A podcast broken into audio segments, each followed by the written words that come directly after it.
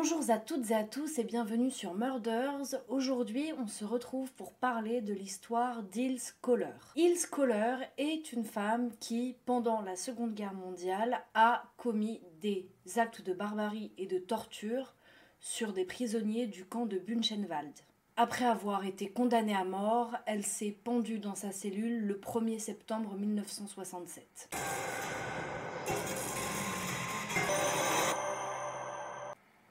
Ilse Kohler, de son nom de jeune fille Margaret Ilse Kohler, est née le 22 septembre 1906 à Dresde, en Allemagne.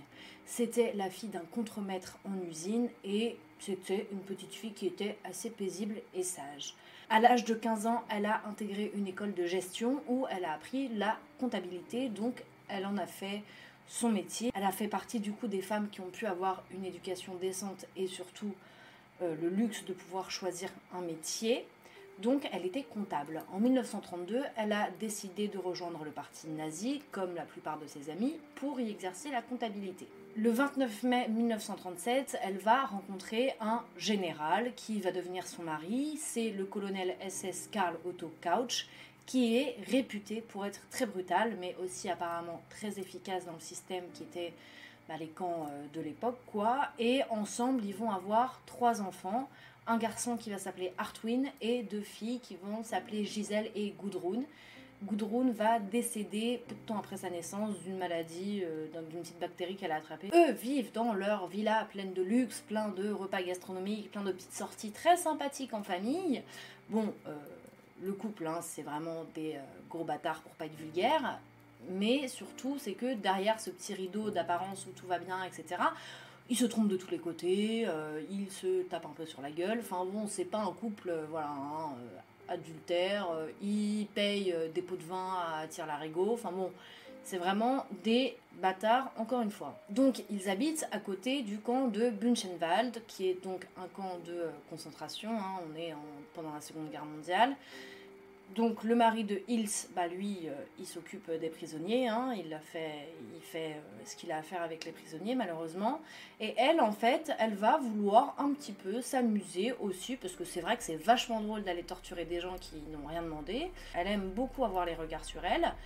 Donc ce qu'elle va faire, c'est que elle va s'habiller de manière assez euh, légère pour que les prisonniers la regardent. Sauf que madame ne supportait pas que les prisonniers la regardent. Mais elle faisait exprès, ce petit jeu était bien évidemment tout à fait orchestré.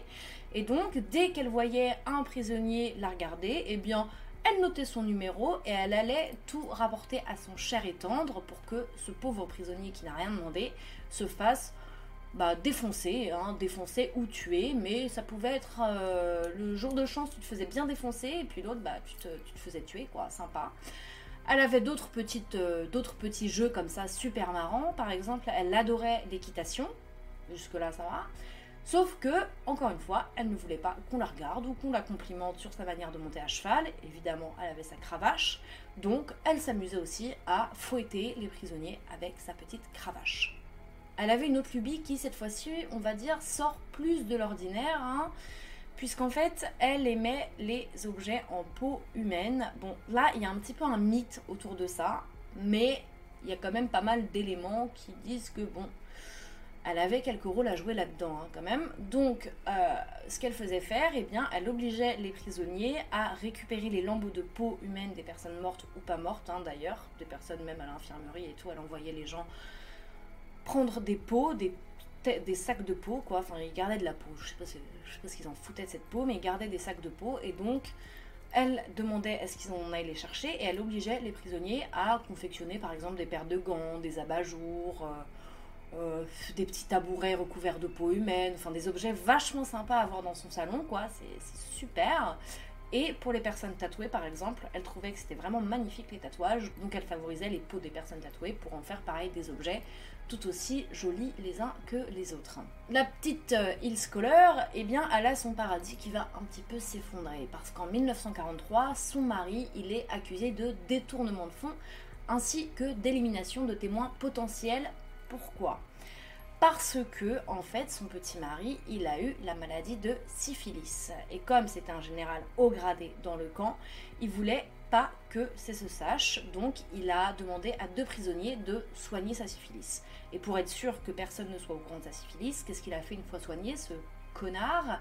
Eh bien il a euh, tué les deux prisonniers qui l'ont sauvé. Sauf que ce qu'il ignorait eh bien, c'est que son supérieur, il avait eu la même maladie que lui et s'était fait soigner par les mêmes personnes. Oh, dommage, hein Et bah du coup, comme euh, euh, son supérieur, il a vu qu'il manquait de prisonniers, il a mené sa petite enquête et il s'est rendu compte que le mari de Hills Kohler, bah, il avait un peu trénouillé. Donc, évidemment, il l'a puni pour ça. Hein. Donc, le général euh, Koch, eh ben, le 5 avril 1945, il a été condamné à mort et a été exécuté par les SS.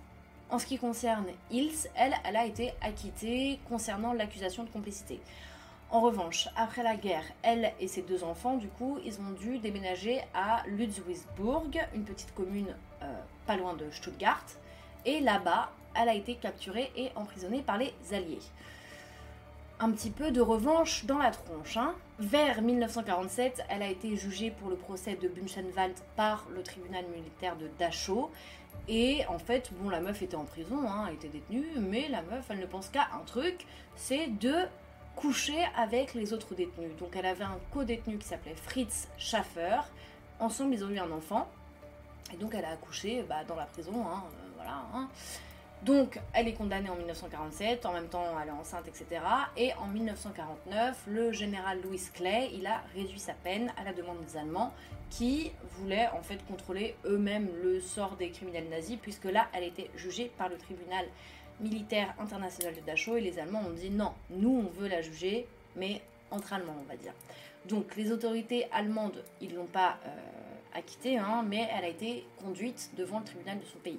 Le procès en Allemagne est prévu et donc elle va être jugée à Augsbourg en 1950.